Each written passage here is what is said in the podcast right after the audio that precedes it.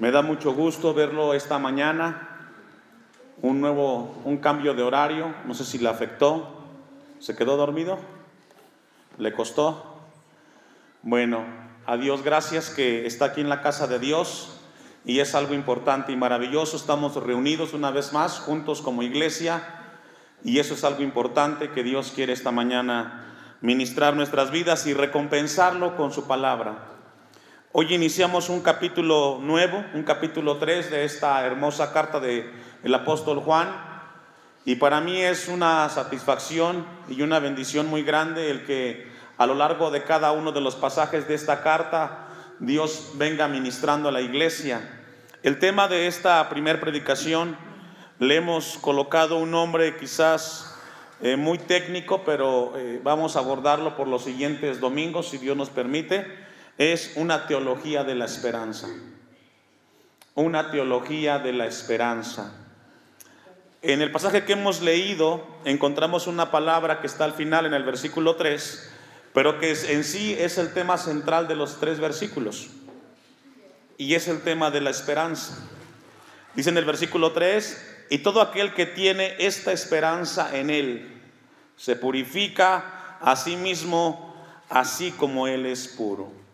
Y es un tema muy importante, a veces no se habla mucho en la iglesia o no, escuchamos muchas predicaciones en relación a la esperanza.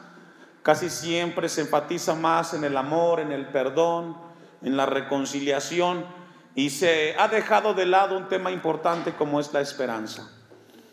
Hace, mientras, mientras meditaba en la palabra eh, en la mañana y revisábamos antes de venir para la, para la iglesia, Quiero compartir con usted dos experiencias. Una la leí, otra la viví. Y la primera que le, la, que leí fue de un pastor que comentaba su experiencia en relación a, que él visitaba eh, por ciertos días del, del año los hospitales a los desahuciados.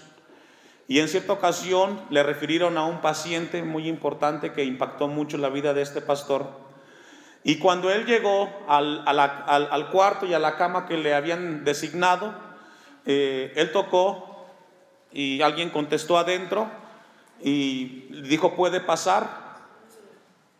Este, cuando el pastor ve a este paciente, eh, lo ve ciego, lo ve amputado de una de sus piernas, le mostraron su diagnóstico obviamente antes de llegar al hospital y, y le dijeron que él tenía una enfermedad terminal y que por la enfermedad que él tenía, tenían, le habían amputado eh, esta pierna, le había, quedado ciego también por la enfermedad.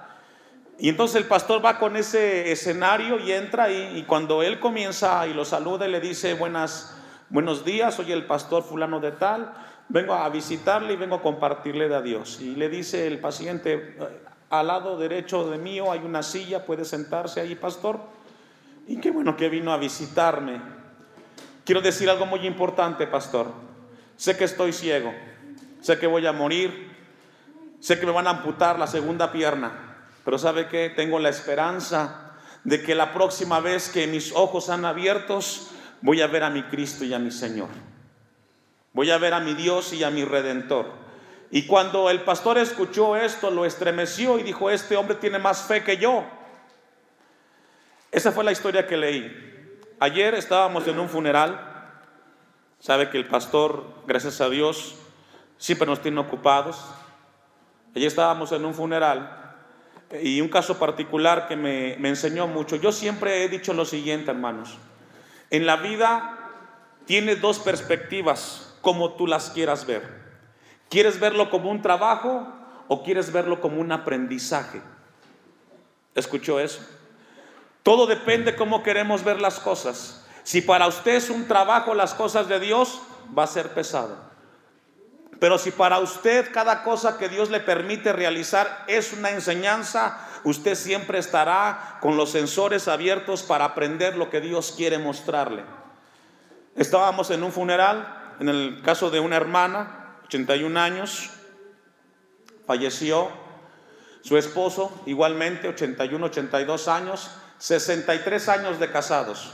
Una bendición, ¿verdad? ¿Se imagina usted que pueda llegar a esa edad y decir, estuve con mi esposa, con mi esposo 63 años. Es una bendición muy grande. Y estábamos ahí, el hermano fuerte en el Señor, pero lo que me impactó de ese momento es de que antes de partir de la casa para el cementerio, él me dice lo siguiente, estábamos en una sala y me dice, no vamos a salir, pastor, quiero hacer una oración si usted me apoya. Él pone las manos sobre el féretro de su esposa y él dice lo siguiente, Dios, te doy gracias y menciona el nombre de su esposa, por habérmela dado. 63 años vivió conmigo. Gracias por tu hija porque aprendí el tiempo que tú me la diste. Hoy está contigo y estoy en paz. Quiero caminar como ella caminó contigo. Quiero serte fiel como tu hija te fue fiel. Está hablando de su esposa. ¿eh? Y cuando él comienza a pronunciar estas palabras, para mí fue un impacto muy grande, hermano. Porque eso ministró mi vida. El hermano continúa diciendo, porque ella tuvo esperanza en ti. Ella confió en ti. El tiempo que tú nos diste no tuvimos que ir a una corte para arreglar nuestros problemas. No tuvimos que ir a buscar a otras personas para arreglar nuestras diferencias. Fue una buena hija y una buena esposa. Y eso estremecía mi vida. No sé si en el caso de usted ha tenido que buscar terceros para arreglar sus problemas matrimoniales. Pero escuchar a un hombre que estuvo casado 63 años con su esposa y decir que no tuvo que buscar a nadie, porque seguramente tuvieron problemas y diferencias. Pero ¿sabe qué? Ellos tuvieron esperanza porque Él dijo lo siguiente, porque siempre tu palabra nos ayudó a arreglar los problemas. Y eso ministró mucho mi vida, hermanos. Después de que Él terminó su oración, todos los que estábamos presentes en esa pequeña sala, fuimos conmovidos por las palabras de este hombre, porque hizo una oración del corazón donde habló acerca de la esperanza de su esposa. Él estaba muy tranquilo. Nunca lo había visto yo en el tiempo que tengo de pastor, ni tampoco de vivir, el que un hombre tuviera esta atención antes de que el cuerpo de su esposa saliera de ese lugar. Ahora, ¿por qué le comparto esto? Porque esto habla de una esperanza de un matrimonio. Al final de que terminamos de estar en ese lugar y me despedí y me dijo, yo estoy bien, pastor, no se preocupe. Yo estoy bien, él tiene 81 años y sé que me está esperando mi esposa. Voy a estar pronto con ella. Esto es esperanza, hermanos, en el Señor. No sé cómo tengas tú tu matrimonio en esta mañana. No sé cómo esté tu vida, ni cómo dislumbres tu vida, pero sabes qué? Es importante tener esperanza en Cristo Jesús. Y aún más tener esperanza en lo que Él nos habla en su palabra. Esta, esta porción de la palabra es una breve introducción, no hemos todavía iniciado el pasaje, pero en este pasaje que hemos leído, hermanos, nos habla de un tema particular y es el tema de la esperanza. Vamos quizás a abordar dos o tres domingos para entender un poco de lo que es la palabra esperanza.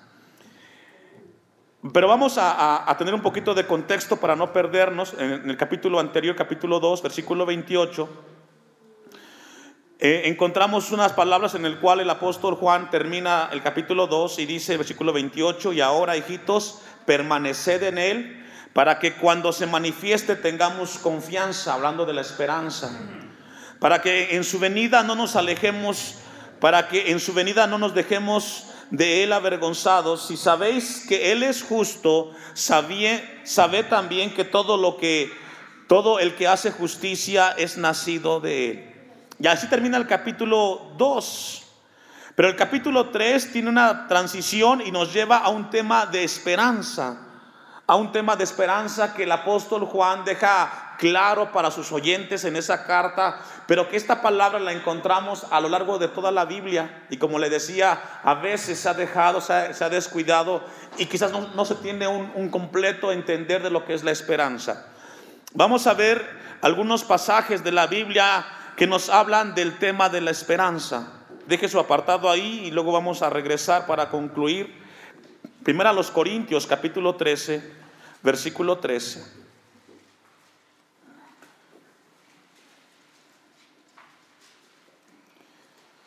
Donde el apóstol eh, Pablo hace mención en cuanto al tema del amor, pero menciona dentro de ellos algo muy importante que es la esperanza.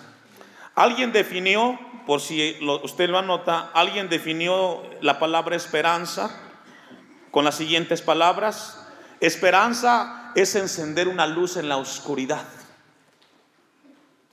Alguien definió que la esperanza es una luz en la oscuridad. Es una es un gozo en el dolor.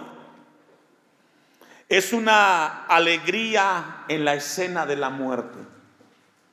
Así alguien definió la esperanza. También alguien más definió que la esperanza es aquella luz que ilumina y levanta a una persona y produce paz en el dolor.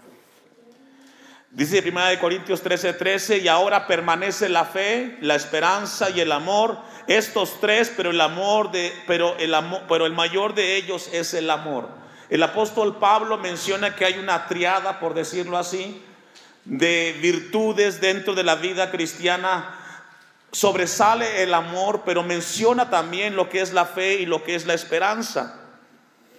Ahí mismo el apóstol Pablo hace mención de que esa esperanza es la que va a ayudarnos a anclar y tener paz en nuestra vida en esta tierra. En Hebreos capítulo 6, versículo 11, vamos a ir a unos versículos porque es muy importante ir viendo qué es lo que la Biblia dice en cuanto al tema de la esperanza. Dice el escritor de Hebreos, pero deseamos que cada uno de nosotros muestre la misma solicitud hasta el fin para plena certeza de la esperanza. Y encontramos entonces que el escritor de Hebreos nos habla de que hay una esperanza y hay una certeza dentro de esa esperanza. ¿Sabe que cuando el ser humano llega y le toca experimentar el tema de la muerte de un familiar o de alguien, siempre dentro de ese momento hay dolor, hay una zozobra que vive el hombre internamente, pero es ahí donde debe de haber una esperanza y una certeza de que nuestro Dios, Él nos guardará. El Job, en Job 27, versículo 8, nos habla de este tema también. Usted me alcanza, Job 27, 8. Y esto es muy importante, hermanos. El tema de la esperanza en la vida del creyente es sumamente importante ya que eh, eh, el ser humano sin Jesús, pues cuando le toca experimentar el tema de la muerte, por ejemplo, o el tema de la enfermedad, cuando una persona no tiene a Dios, ¿qué es lo que sucede regularmente? Lloran, sufren, son abatidos. ¿Por qué? Porque ellos no tienen esperanza, tienen esperanza en sí mismos. Y cuando ellos se enfrentan a estas dificultades, no saben cómo enfrentarlas. Pero usted y yo tenemos una esperanza de que siempre Dios estará todo el tiempo con nosotros y Él nos guardará. Dice Job 27, 8, porque ¿cuál es la esperanza del impío? Es una pregunta. ¿Cuál es la esperanza? ¿Sabe cuál es la esperanza del impío? Él mismo. Por eso cuando vemos unos cuadros de enfermedad en aquellos que no creen en Dios, cuando vemos los cuadros o los escenarios de enfermedad o de muerte, la gente llora, la gente sufre, porque el que no conoce a Dios, ¿en quién confía? En sí mismo. Y Job dice, ¿cuál es la esperanza del impío? Por mucho que hubiere robado, por mucho que tenga el hombre, al final el impío deposita su confianza y su esperanza en lo que tiene, pero lo que tiene materialmente no le sirve en el momento de la muerte. Y Job dice, por mucho que hubiere robado, cuando Dios le quitare, ¿qué dice hermanos? Es muy importante el tema de la esperanza porque llegará el momento en el cual Dios llamará a todos los seres humanos ante su presencia.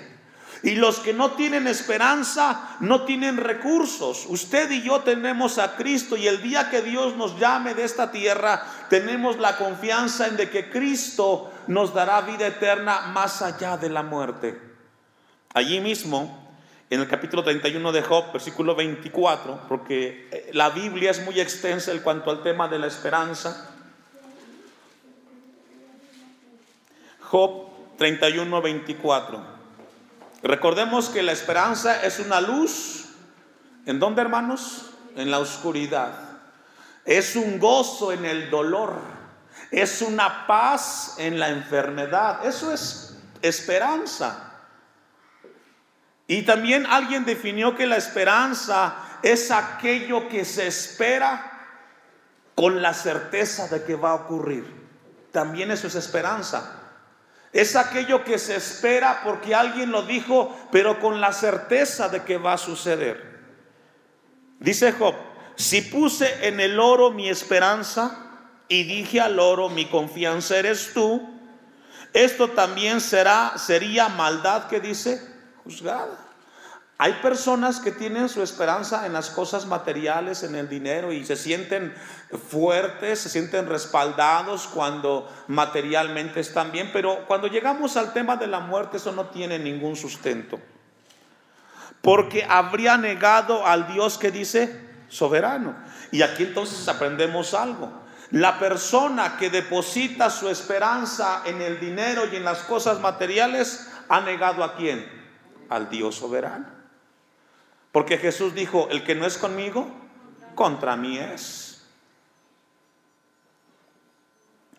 Vamos a ir a un pasaje más, Proverbios 10, 28. Esto es muy importante porque habla del tema de la esperanza, de una luz que está ahí, aunque todo es gris, aunque todo es oscuro, siempre hay algo que nos lleva a esperar y que eso nos dará confianza y certeza. Eh, Salomón escribió en cuanto al tema y dice, la esperanza de los justos es alegría, mas la esperanza de los impíos, que dice?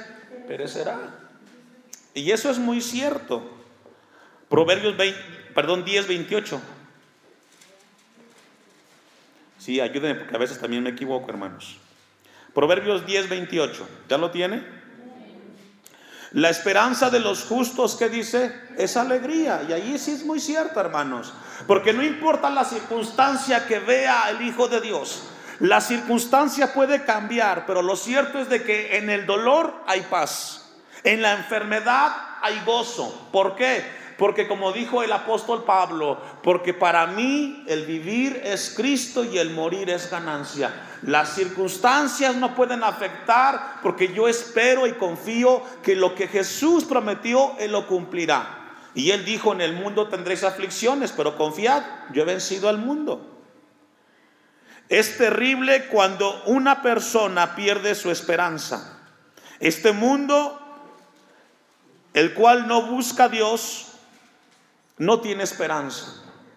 El apóstol Pablo en Efesios capítulo 2, versículo 12, nos habla del impacto, el cual la sociedad en la cual vivimos no tiene esperanza. Efesios 2, 12, usted me alcanza. En aquel tiempo estabais sin Cristo, alejados de la ciudadanía de Israel y ajenos a los pactos de la promesa, sin esperanza y sin Dios en el mundo. Si no tienes a Dios, no tienes esperanza. Así de sencillo. Si el hombre no tiene a Dios, no tiene esperanza. Podemos llegar a la conclusión entonces de que si la persona ha dejado a Dios fuera de su vida, esa persona no tiene esperanza en nada. Los ateos no tienen esperanza, ellos dicen que solamente esperan la muerte y se acabó todo. Qué triste es vivir así. Qué triste es pensar de que solamente tenemos que trabajar y hacer cosas porque no, no, hay nada más que hacer. Dice Efesios 2:12, porque estaban sin esperanza y sin Dios. Y mucha gente en nuestro tiempo, hermanos, tristemente, al no tener a Dios, no tienen esperanza. La esperanza, dijo un ateo, no tiene esperanza porque al final ellos solamente esperan de que su vida termine en esta tierra. Vamos a ir a un pasaje más, Romanos 8:23. Aquel que espera a Dios es muy diferente, hermanos, porque eso nos da a nosotros esperanza en el Señor. Ahora, cuando una persona de este mundo que no conoce a Dios, porque el que no tiene a Dios no tiene esperanza, solamente le toca hacer algo a la persona que no tiene a Dios y no tiene esperanza. ¿Y sabe cuál es esa, esa cosa que ellos tienen que hacer? Es verse a sí mismo. Por eso las personas que no conocen a Dios y no tienen a Dios en su corazón, se ahogan en sí mismos a través de los placeres, del sexo, de las drogas, del trabajo, de los negocios. Cuando una persona no tiene esperanza y no tiene recursos, los canaliza a sí mismo. Y es así como entonces dice, no tengo esperanza nada más, bueno, me voy a dedicar a trabajar. No tengo esperanza nada más, me voy a dedicar a hacer negocios, porque para eso esperanza es eso, el negocio, el trabajo. Pero los que tenemos esperanza, es muy diferente. Dice el apóstol Pablo en Romanos 8:23, y no solo ella, sino que también nosotros mismos, que tenemos las primicias del Espíritu, nosotros también gemimos dentro de nosotros mismos, esperando que dice la adopción, la redención de nuestro cuerpo. Porque en esperanza fuimos que salvos, pero la esperanza que se ve no es esperanza porque lo que alguno ve, ¿a qué esperarlo? Pero si esperamos lo que no vemos, con paciencia, ¿qué dice? Lo Usted fue salvo, ¿por qué? Porque usted ha confiado y tiene esperanza en que Jesús, como se levantó de los muertos, también lo le va a levantar a usted. Usted y yo esperamos, fuimos salvos por esperanza, por eso es de que siempre vivimos confiados. Lo que está diciendo este texto es de que hay una salvación la que fue realizada y, tiene la esperanza para el cristiano. Dios ha preparado para nosotros beneficios de esa esperanza. Ahora vamos a ver algunos puntos en cuanto al tema de la esperanza. Número uno, la esperanza viene de Dios. La esperanza viene de Dios. Y yo le pregunto a usted, ¿Dios cambia? No, Dios es inmutable, Dios no cambia. Lo que Él estableció, Él así es. Entonces, si vamos a hablar de la esperanza, es de que nuestra esperanza viene de Dios. Vamos a ver unos pasajes. Salmo 43, 5. Cuando decimos que nuestra esperanza viene de Dios, es que nuestra esperanza está en Dios, no está, no es menos que Dios, no está en los hombres, sino que está en Dios. El, lugar de origen donde proviene la esperanza es del mismo Dios. Dice el Salmo 43, 5, ¿por qué te abates, oh alma mía? Se está hablando a sí mismo el salmista. ¿Por qué te abates, oh alma mía? ¿Por qué te turbas dentro de mí? ¿Me ayuda a leer? Espera en Dios.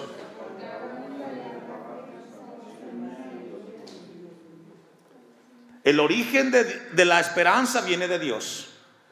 ¿Y cuántas veces no hemos vivido momentos en los cuales nuestra alma, nuestro ser se siente abatido? Cuando estamos enfermos, cuando el trabajo no hay, cuando tenemos problema con los hijos, nuestra alma se abate. Y puede ser que esta mañana tú vengas así a este lugar te sientas abatido, te sientas eh, decaído y el salmista lo expresa y dice, ¿por qué te abates, alma mía? ¿Por qué te turbas? ¿Cuántas veces el ser humano pasa por momentos difíciles y el salmista dice, espera en Dios, ten esperanza en Dios.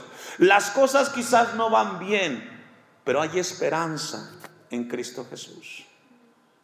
Porque aún te, porque aún he de alabarte. ¿Qué significa? Tengo el problema, dice el salmista, pero ¿sabes qué? Yo tengo que alabar a Dios. Tengo un problema adverso, pero sé que tengo que reunirme, porque tengo esperanza en Dios. Tristemente, los que no tienen esperanza en Dios tienen un problema y se quedan en casa. ¿Para qué van al templo?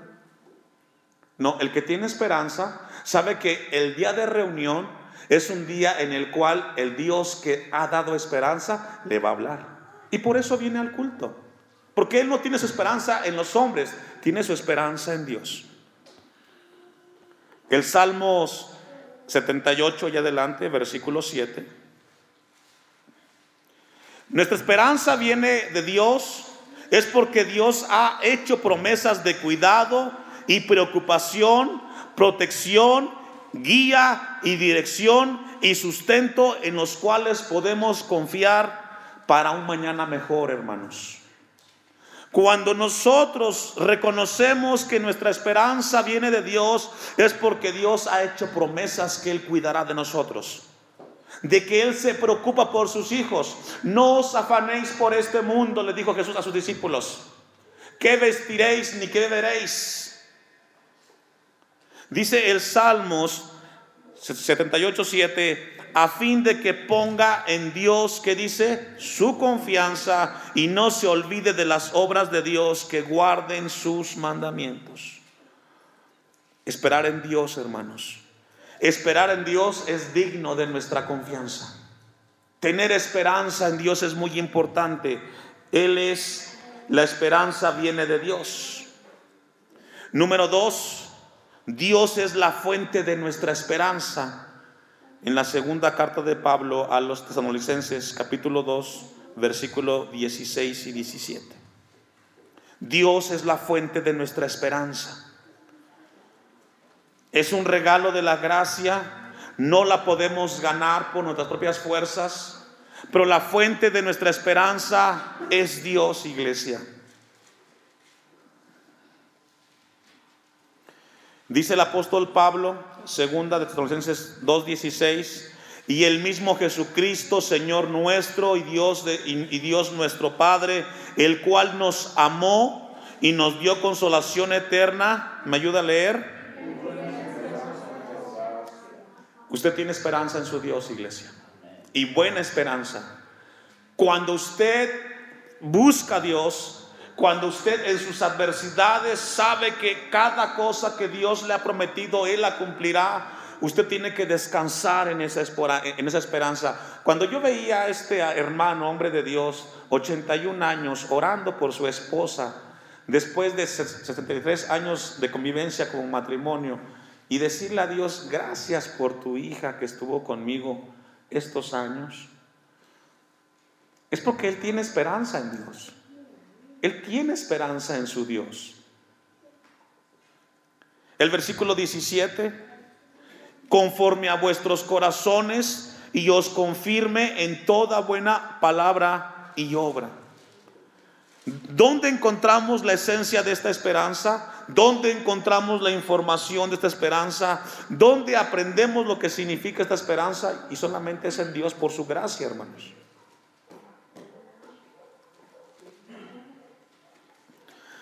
Romanos 15:4, el apóstol Pablo es un tema importante, es muy extenso el tema de la esperanza. Pero es muy importante entenderlo porque el apóstol Juan, en el capítulo 3, el tema central es la esperanza. Tenemos que entenderla. Romanos capítulo 15, versículo 4. Porque las cosas que se escribieron antes, ¿me ayuda a leer? Hasta ahí. Hasta ahí, para digerirlo. Porque las cosas que se escribieron, ¿cuáles fueron? El Antiguo Testamento, todas las promesas de Dios, desde la perspectiva de Dios tienen un propósito. ¿Cuál es? Enseñarnos. Y sabe, hermano, que aprender es una decisión. Cuando usted fue salvo, cuando usted le entregó su vida a Cristo, Dios le dio salvación. Pero el carácter del cristiano hay que cultivarlo. ¿Escuchó eso? El carácter del cristiano tiene que cultivarse y para poder cultivar un carácter hay que tomar una decisión. No es de que yo voy a orar para que Dios me ayude, no, no, no. Tú decides crecer o no decides crecer como cristiano. Tú decides ver las cosas como un trabajo o verlas como una manera para aprender que Dios te está enseñando. El que tiene problemas, por ejemplo, aquel que de repente se quedó sin trabajo y no tiene dinero, él puede decir dos cosas. Señor, no tengo trabajo y tengo que buscar y por eso no voy a ir al templo, porque tengo que trabajar. O el otro, Señor, tú sabes que tengo necesidad. Voy a tocar lo que tenga que tocar como puertas, pero ¿sabes qué? Yo voy a seguir siendo fiel. Voy a orar, voy a leer tu palabra y voy a asistir a los cultos. Dice el apóstol Pablo, para nuestra enseñanza se escribieron a fin, a fin de que por la paciencia y la consolación de las escrituras tengamos que es decir, el cristiano que confía y tiene esperanza en Dios no puede dejar de leer la Biblia porque ahí encontrarás consuelo. Jehová es mi pastor y nada me faltará. Pero además dice que las, además de, que nos consuelan las escrituras, tenemos esperanza. Lo que el apóstol Pablo se está refiriendo es al Antiguo Testamento. Nuestra esperanza viene de Dios por gracia y no es separada de las escrituras, hermanos.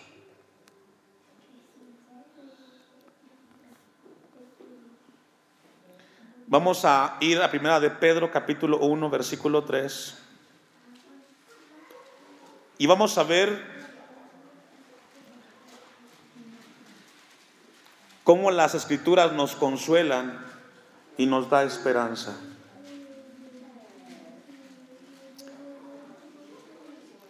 Dentro de las promesas que Dios nos ha hecho, porque recordemos de que ahí se acentúa nuestra esperanza en lo que Dios nos ha prometido. Primera de Pedro 1.3. Bendito el Dios y Padre de nuestro Señor Jesucristo, que según su grande misericordia nos hizo renacer o nacer de nuevo para una esperanza que usted tiene una esperanza, iglesia. Usted no camina ciegas. Usted no, no busca a un Dios que no le escucha. Usted tiene promesas vivas en un Dios vivo. Y dice el apóstol Pedro, nos hizo renacer para una esperanza viva por la resurrección de Jesucristo de los muertos. Y lo que nos habla es de que el cristiano tiene esperanza aún sobre la muerte. Por eso es de que es importante buscar a Dios. Una esperanza viva en el sentido de que tenemos vida eterna, tenemos esperanza en vida eterna. Por ejemplo, Jesucristo en Juan 14, 19, en un momento importante, él dijo lo siguiente, todavía un poco y el mundo no me verá, pero vosotros me veréis porque yo vivo, vosotros también viviréis. Cuando fue el tema de Lázaro que había fallecido y mandaron llamar a Jesús, allí mismo en Juan 11:25, él dijo lo siguiente, Jesús les dijo, yo soy la resurrección y la vida, y el que cree en mí, aunque esté muerto, vivirá. Eso es esperanza en Jesús. Y aún más, el versículo 26 de Juan 11 dice, y todo aquel que vive y cree en mí, no morirá eternamente. Dios nos llama y nos recuerda esta mañana de que vivimos en una esperanza con un Dios de esperanza. Muchas veces el tema de la muerte a los seres humanos y aún a los cristianos nos lleva a un terreno de incertidumbre, aún conociendo la esperanza de Dios. ¿Le ha pasado? ¿Ha pensado usted el día que va a morir? ¿O de qué va a morir? ¿Y qué va a pasar después? Pues Déjeme decirle que aunque quizás en su corazón siente ese temor o esa incertidumbre, Dios guardará de usted y de su familia, porque son promesas de Dios. Vamos a dejarlo ahí. No pudimos llegar ni siquiera al pasaje, pero no tengo prisa. Queremos en Dios poder entender plenamente el tema de la esperanza. Solamente quiero que me ayude a leer Romanos 15, 13 y ahí cerramos esta mañana. Es un tema muy grande, muy extenso, que el apóstol Juan en la primera carta lo menciona, y que somos llamados como iglesia a entender el tema de la esperanza. Romanos 15, 13. Nosotros no morimos en él. Póngase de pie.